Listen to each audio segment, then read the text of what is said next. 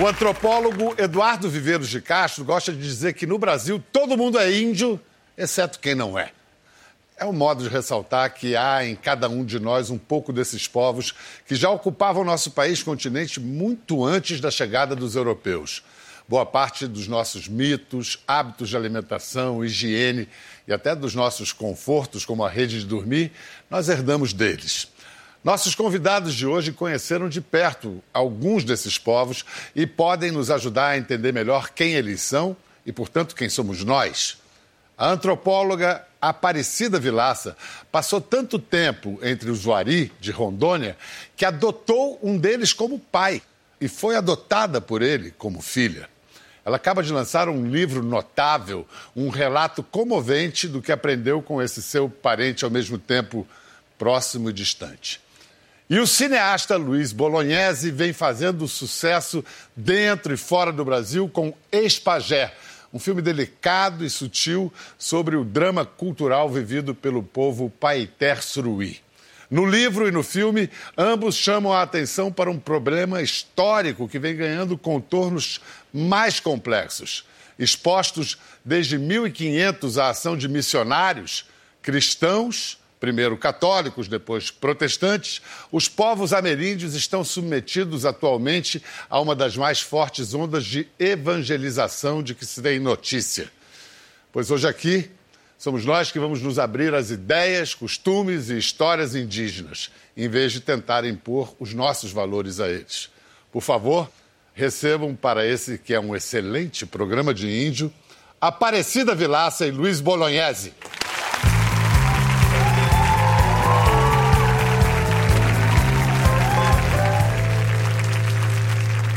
Eu preferia não falar disso, Aparecida, mas tratando-se de uma antropóloga, professora de antropologia do Museu Nacional, não tem como não falar sobre. Como é que eu qualifico o que aconteceu? Catástrofe e tragédia que é. aconteceu com. A biblioteca de antropologia da, do museu era das mais valiosas do mundo, né? Era a maior da América Latina em antropologia social, eram 27 mil volumes que foram viraram pó, acabaram, foram totalmente queimados. E que tinha, eh, havia tesouros sobre a cultura indígena, inclusive gravações de, de índios eh, falando em seus idiomas que foram perdidos, é isso? Existia todo um setor de gravações e tudo que foram totalmente perdidos, línguas que nem são mais faladas hoje, foram perdidos. Luiz, você antes de fazer esse filme sobre o bem antes, aliás, no início de sua vida, digamos, adulta, profissional, seu primeiro trabalho foi com índios. Foi, eu trabalhei como professor né, numa, num povoado de pescadores e mais de metade da minha classe era formada por alunos pataxós, da aldeia dos pataxós. O que, que você ensinava? Cara, eu mais aprendia do que ensinava, né? Foi essa não, mas grande conclusão. qual era a sua função? Eu era professor, eu era o único professor, então aquela coisa de professor é, de, de, sala multisserial, então eu dava aula de tudo. Só tinha eu de professor naquela Só ali do sul da Bahia? Sul da Bahia. Porto Seguro? É, é Caraíva. Assim, resumindo muito grosseiramente, depois desse início de carreira, o, o Luiz se tornou um dos roteiristas mais importantes, conceituados e procurados do cinema brasileiro, mas roteirista até que ele nos vem. O ano passado se lançou, né? Sim, o ano passado. Com esse documentário que é uma beleza de documentário, um documentário clássico em vários sentidos, no sentido de documentário de observação, e triste. Oh, triste. Daqui a pouco a gente fala dele. Sim. Antes vamos falar desse livro que não é só triste. Aliás, é um livro luminoso, né? Que pulsa de vida. Paletó e eu. Eu, no caso, é a Aparecida, tá? E o Paletó? Paletó era uma pessoa excepcional. Ele, ele morreu em, dois, no, em janeiro de 2017. Eu comecei a escrever esse livro no dia seguinte da morte dele. E no meu luto eu consegui extravasar esse luto e trabalhar esse luto escrevendo. Então ele começa com a morte. Mas Paletó foi um homem excepcional, é, com quem eu convivi por 35 anos. Era um índio? Um índio é, o Ari, né, desse, morava em Rondônia, é, perto da fronteira com a Bolívia.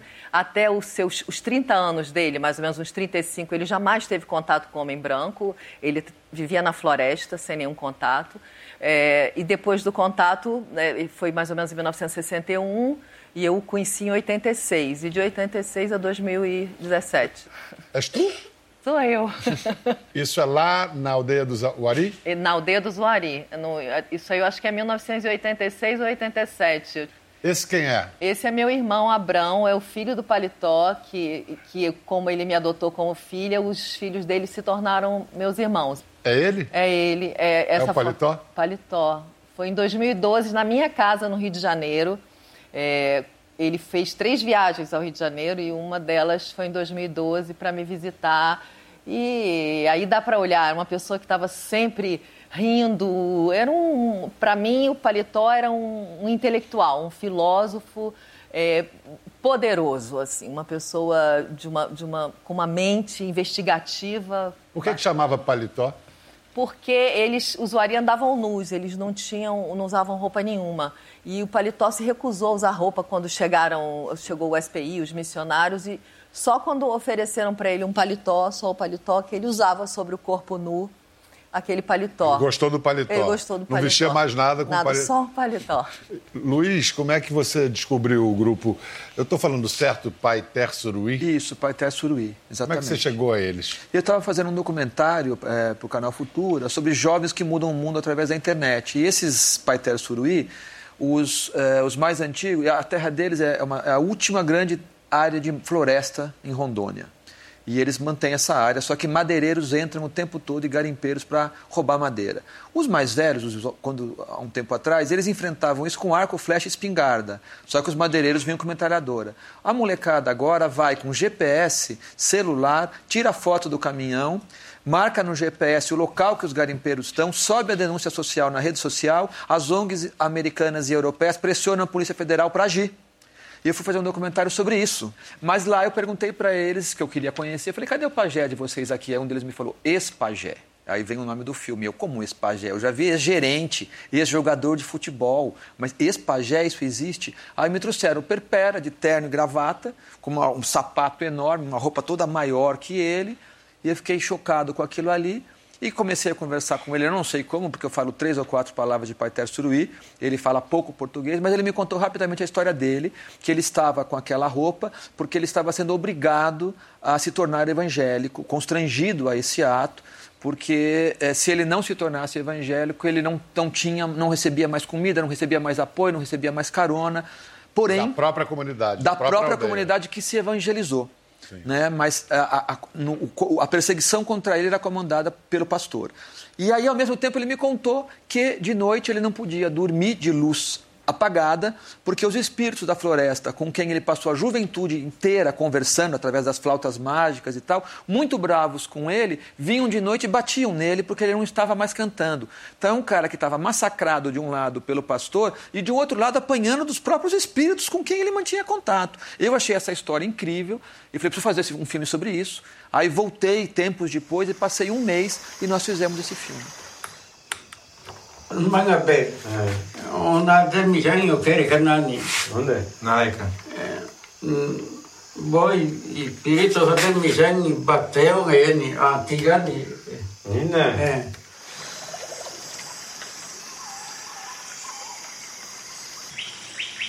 Man ano mamayong.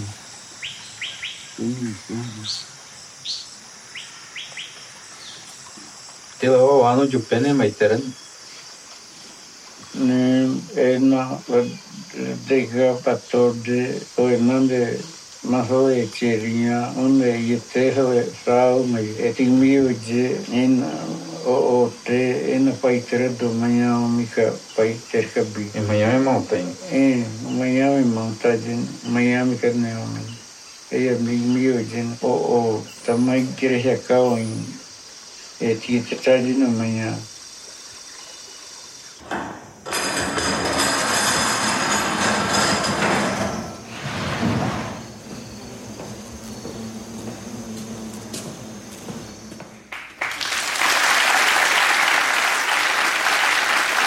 roupas que ele usa, você já vê que é algo é, que não pertence a ele, ele não... É, é muito comum nessa atuação né, do cristianismo esconder o corpo porque os, os, povos americanos, que são muitos povos diferentes, eles têm uma, uma, uma relação muito tranquila com o corpo. Né? Então, o, o corpo nu deles é um estado de bem-estar, em contato com a natureza, com a brisa, com o vento, com o calor e tal.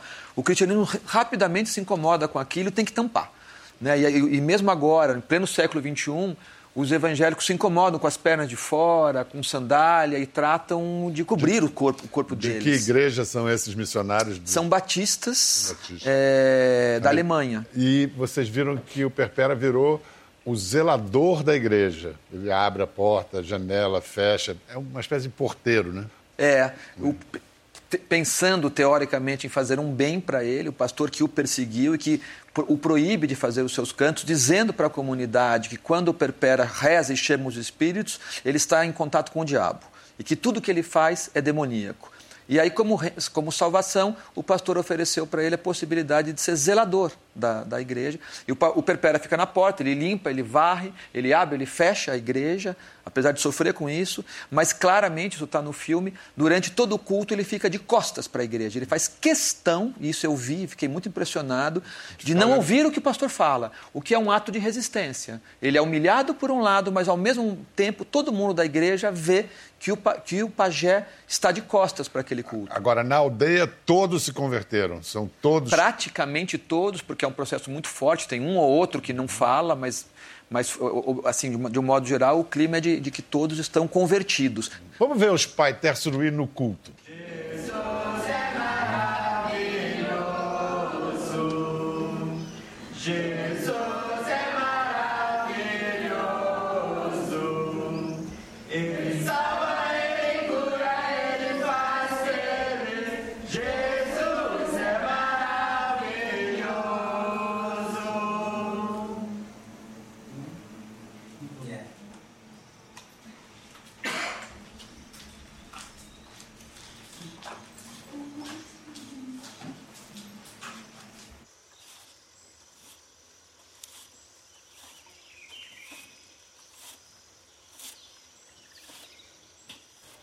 curioso porque ele foi feito zelador como uma espécie de humilhação, posso dizer? Me parece. Mas ele se mantém numa dignidade ali, né?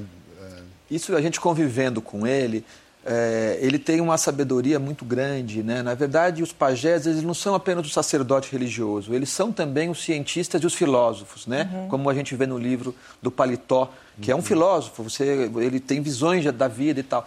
E ele não perde isso. Por mais que ele esteja colocado nessa situação, a comunidade ainda procura ele por causa de remédios, para tirar dúvidas sobre uma criança que não cresce. Então ele mantém aquele seu status. Então aquela força dessa dignidade, ele é praticamente um cara que tem MBA na Sorbonne. É. Porque todo o conhecimento de 4 mil anos desse povo é oral. Eles não escrevem livros. Das plantas, do uso das tudo. plantas, de tudo. Ele é que sabe. Tudo, tudo, tudo. Quer dizer, quando vai chover. Quando... Exatamente. Isso ele mantém. E as pessoas procuram ele meio que clandestinamente, porque oficialmente é um ato de. É, é, é, um, é subversão? Uma, é, uma subversão religiosa, um é um pecado, é um pecado, né? Mas é, olham para ele ainda, esse, esse, poder ele mantém. Então esse jogo está muito vivo. Isso não está acontecendo só com os Paiter Suruí, esse fato nosso está acontecendo com os Vari, está acontecendo na maioria das aldeias brasileiras, mas o jogo está muito vivo. Eu não tenho nada contra a igreja evangélica, nenhum problema com ela, eu respeito todas as religiões, mas por isso eu também respeito as, as, as, as, cosmogonias desses povos. E eu desejo e quero muito que eles consigam manter isso. E esse jogo não está perdido, é uma luta que está rolando, mas muita gente não sabe que isso está acontecendo. Quando a religião toma esse ar meio de intolerância e de violência, como aconteceu e noticiou-se muito na mídia, contra o candomblé, contra a umbanda, perseguição, é, tacar fogo nas, nos templos, apedrejar as pessoas saindo, o que aconteceu em comunidade, o, país soube disso e se comoveu. Muitos evangélicos disseram: Isso não é a nossa igreja, nós não podemos. Muitos pastores se colocaram contra essa atitude. A mesma coisa nas aldeias. A gente tem que torcer para que a presença deles nas aldeias se dê pela, pela própria mensagem de Cristo, que é respeitar. A civilização chegue de forma civilizada. É o que a gente Isso espera, né? bom. É que no Brasil há, uma, há um histórico da civilização usado os mais bárbaros instrumentos para impor a civilização. Isso vem desde canudos ao carandiru, né? A, É. a lógica é a mesma.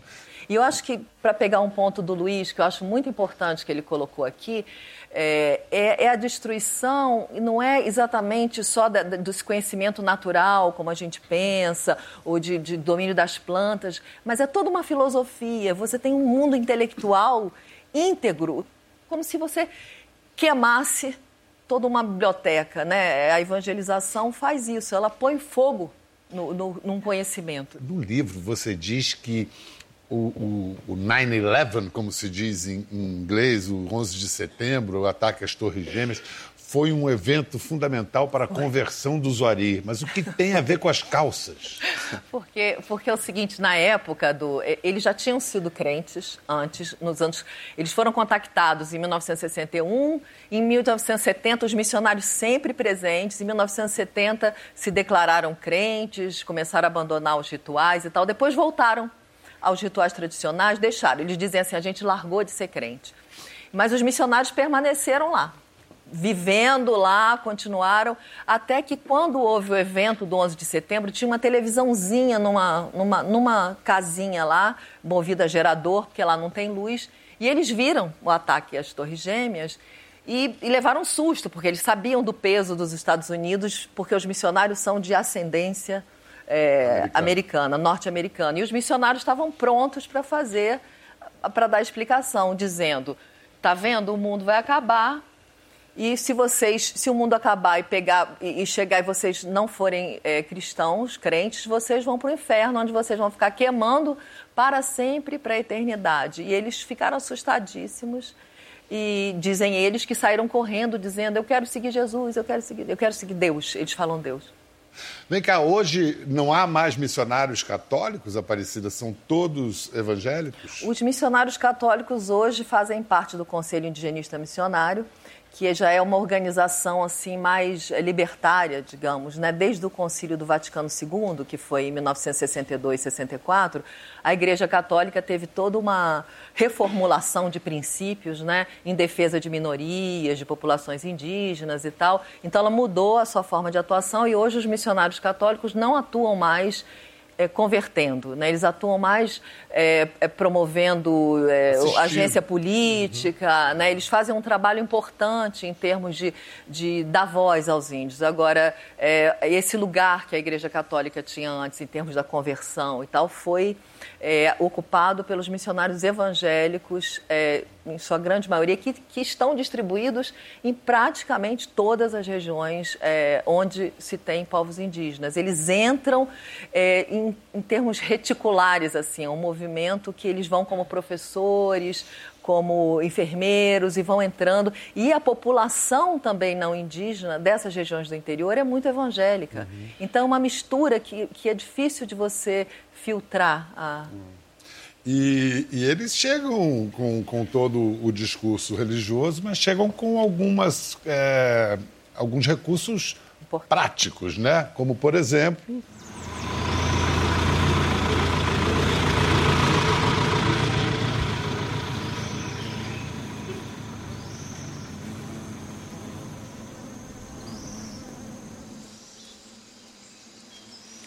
Você não foi no médico ainda, não, né? Dois comprimidos após almoço, dois comprimidos após jantar. Tá bom? Só isso? Tá bom. Amanda?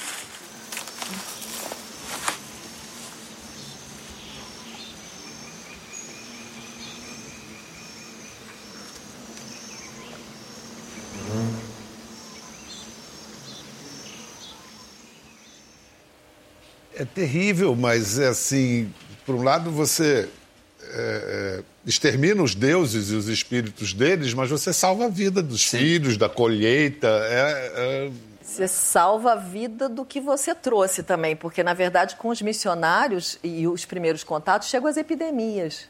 Né? Então, eles, de algum modo, eles também são vetores das doenças que eles curam. Quer dizer, eles e, e o que vem junto, né? A praga da colheita para eles era vista, por exemplo, tem um diálogo que eu li de um livro Yanomami, em que tem uma branca com uma índia, ela fala, tá cheio de saúva aqui, por que, que vocês não matam? Aí ele fala, porque foi a saúva que ensinou os nossos antepassados a plantar o milho.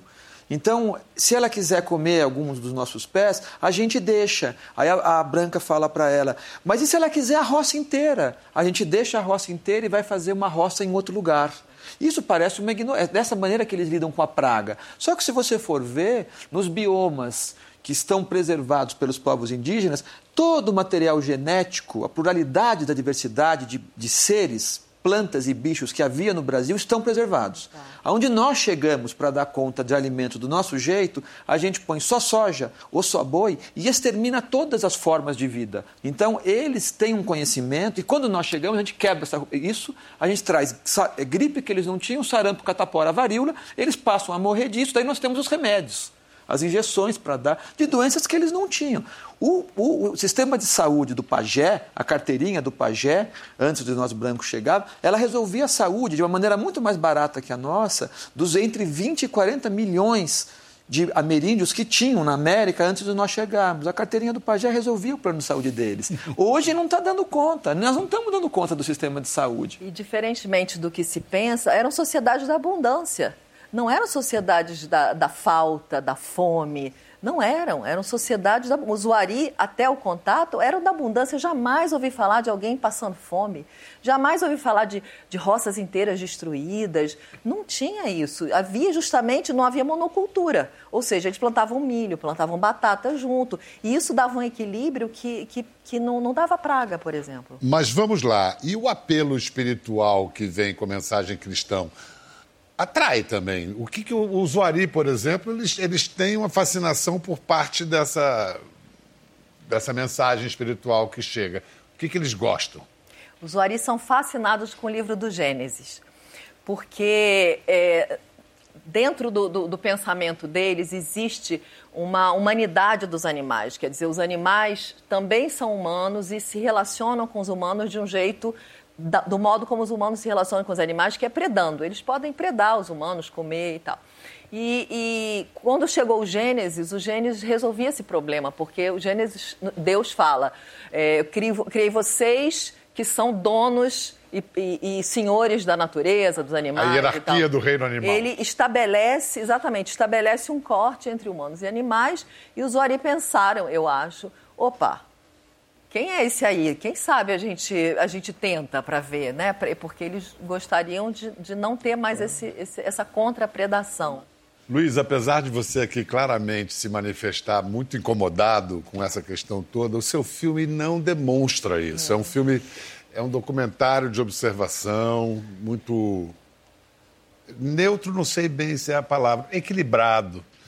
Isso, por quê? Você não quis que essa sua indignação pessoal ficasse impressa no filme? Porque eu achei que era uma, uma honestidade estética e ética quase. Eles aceitaram a igreja evangélica e é muito sutil a violência que eu percebia no Perpera. Então, eu não quis é, filmar de uma maneira é, maniqueísta. O pastor é o mal, o cristianismo é o mal, o homem branco é o mal e eles são bons e eles estão sendo violentados, porque não é assim que a gente convive ali. Por exemplo, os Parter Suruí, eles têm picapes, eles têm motos, eles usam é, é, roçadeira elétrica, eles têm celular, eles, eles se apropriaram disso. Então, eu tentei não impor o meu olhar de juízo sobre isso e filmar com sutileza.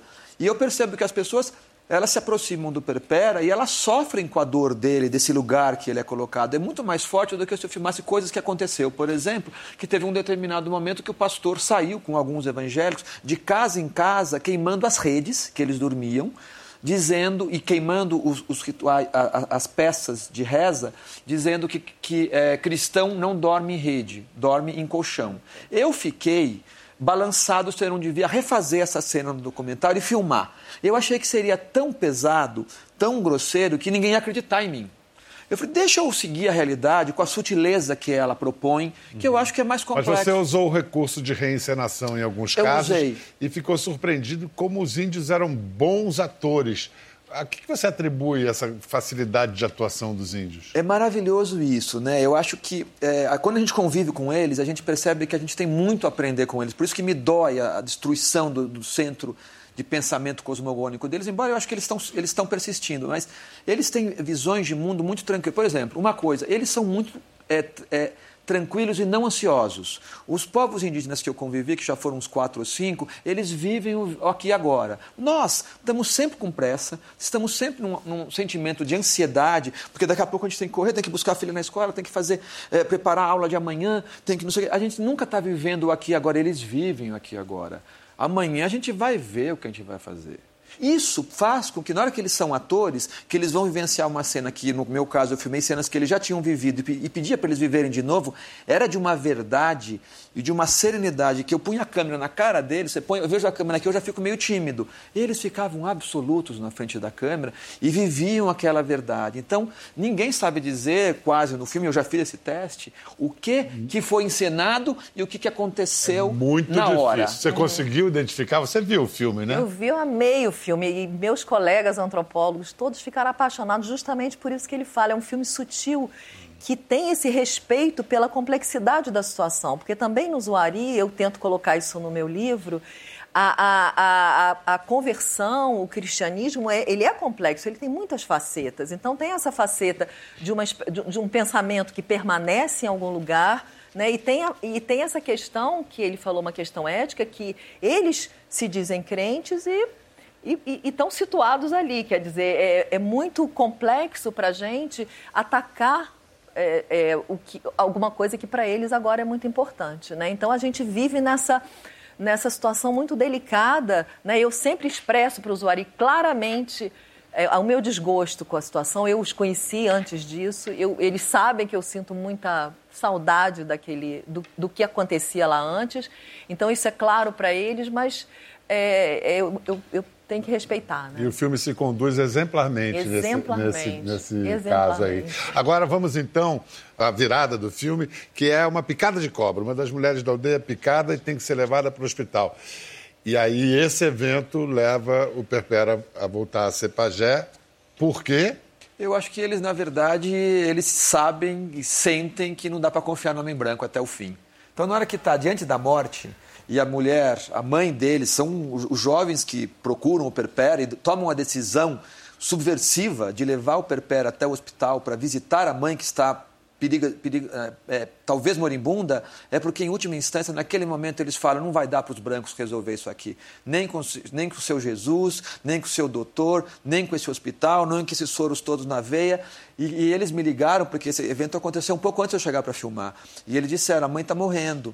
E eu estou muito fraco porque eu estou fazendo uma dieta é, absoluta, eu não posso comer nada porque o Perpera mandou. Então, imediatamente, quando teve o acidente a cobra, eles já, eles já viraram para Itaçuí no auge, absoluto. Pararam, seguiram a dieta de que, de que quando alguém da família é picado por cobra, os filhos não podem comer, eles têm que fazer dieta, senão a pessoa morre. E na sequência, levaram escondido o Perpera para o hospital para que ele rezasse, porque eles procuraram o Perpera e falou: minha mãe não está melhorando, ela está no hospital tomando soro, mas ela está cada dia pior. O Perpera responde para eles: lógico, a cobra foi enviada pelos nossos inimigos espirituais. E vocês não estão chamando os nossos espíritos para protegê-la. A sua mãe corre perigo. E ele fala isso com a mão, assim, tipo. Se você quer saber, aí levam ele escondido para o hospital. E isso é um twist do filme, como você disse. E aí ele é obrigado a. convidado a agir ali, mas tudo clandestinamente, tudo escondido, para o pastor não saber, para os evangélicos não saberem. Mas quando eu falei para eles, isso aconteceu, vocês topam filmar isso porque isso é incrível? Eles disseram, topamos, mas tem que fazer direito. E eles me indicaram tudo na direção. Aonde eu filmava, como eu filmava, quem acontecia, como era, e a gente construiu junto essas cenas.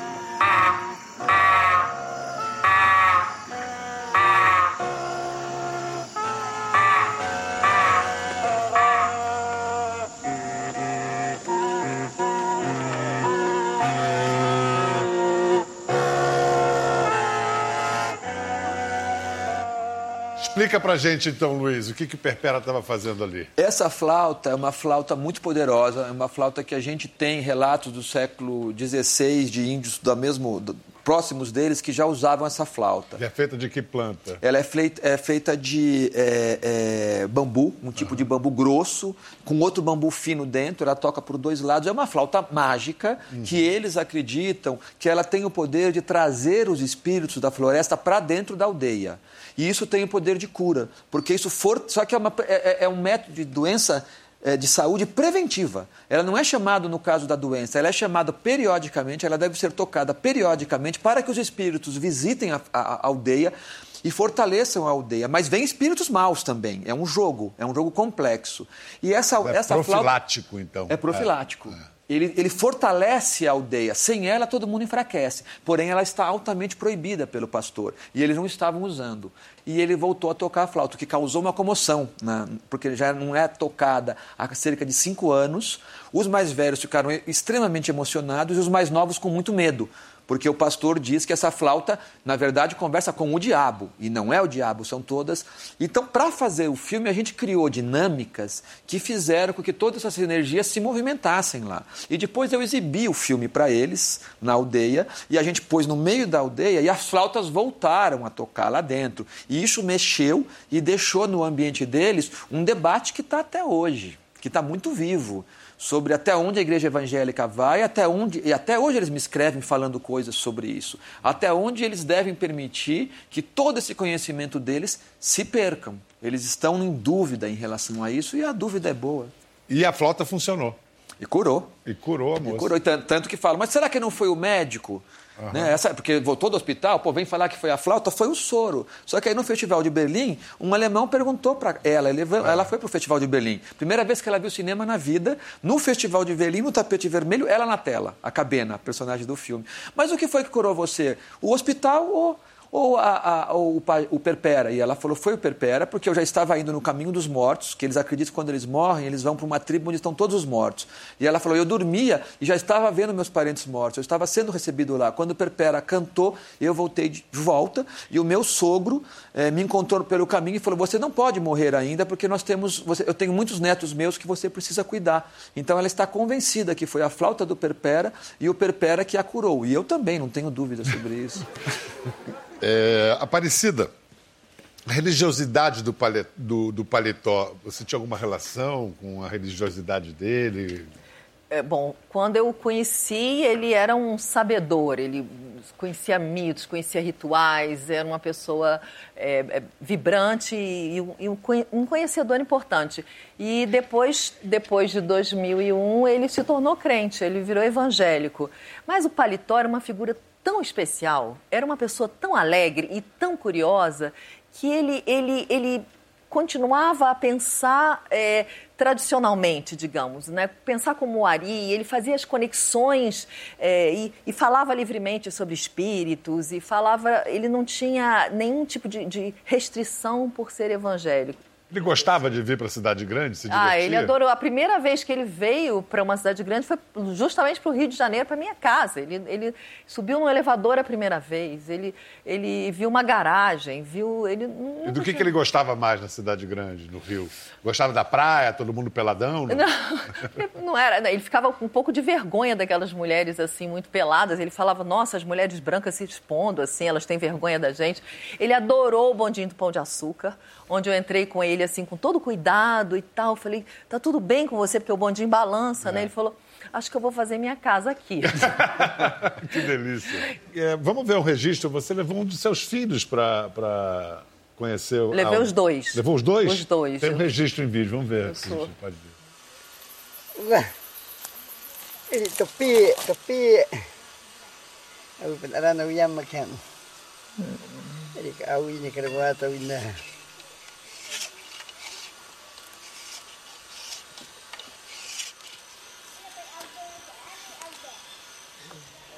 Kachi pipi na kapia kono yam. Tepi dengan dia kau yang orang ini.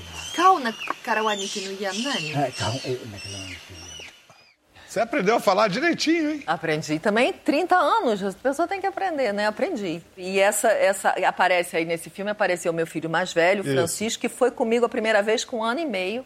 Para eles, eu acho que foi uma experiência incrível, porque os dois têm o mais novo também, que também foi, e eles aprenderam assim radicalmente a ideia de diversidade. Esses meninos têm entranhado, então eles sabem chegar em qualquer, como diz o meu mais novo, ele fala assim: primeiro eu olho, depois eu vejo o que, que eu vou fazer. Da questão do preconceito, onde é que o preconceito se expressa com mais força? Nas cidades grandes ou nas cidades próximas às, às comunidades indígenas? nas cidades próximas, porque eles têm uma necessidade, né? Eles se veem assim de se diferenciar dos índios, né? Porque são, como, como disse a frase que abriu aqui, todos nós somos índios, exceto quem não é, né? É, e eles se sentem mais próximos e querem se diferenciar, porque na cidade grande, pelo menos nas visitas do Paletó aqui, é, ele era tratado como um popstar, assim. E enquanto que na cidade de Guajaramirim eles são é, maltratados nas lojas, é, no comércio, né? Eles são as pessoas tinham de fato muito preconceito. O Luiz, eu acho que tem um episódio de preconceito contra indígenas que ele presenciou. Você pode contar pra gente? Depois que eu fiz um filme para um diretor italiano, eu escrevi o roteiro sobre os Guarani Kaiowá, do sul do Mato Grosso, que tinha uma, um, um, uma, um, uma, epidemia, não sei como dizer isso, de suicídio entre os jovens Guaranis Kaiowá, que comoveu o Brasil. Várias pessoas começaram a adotar o nome Kaiowá. Eles têm um conflito muito grande para retomar as terras delas, deles que foram invadidos por fazendeiros e tal.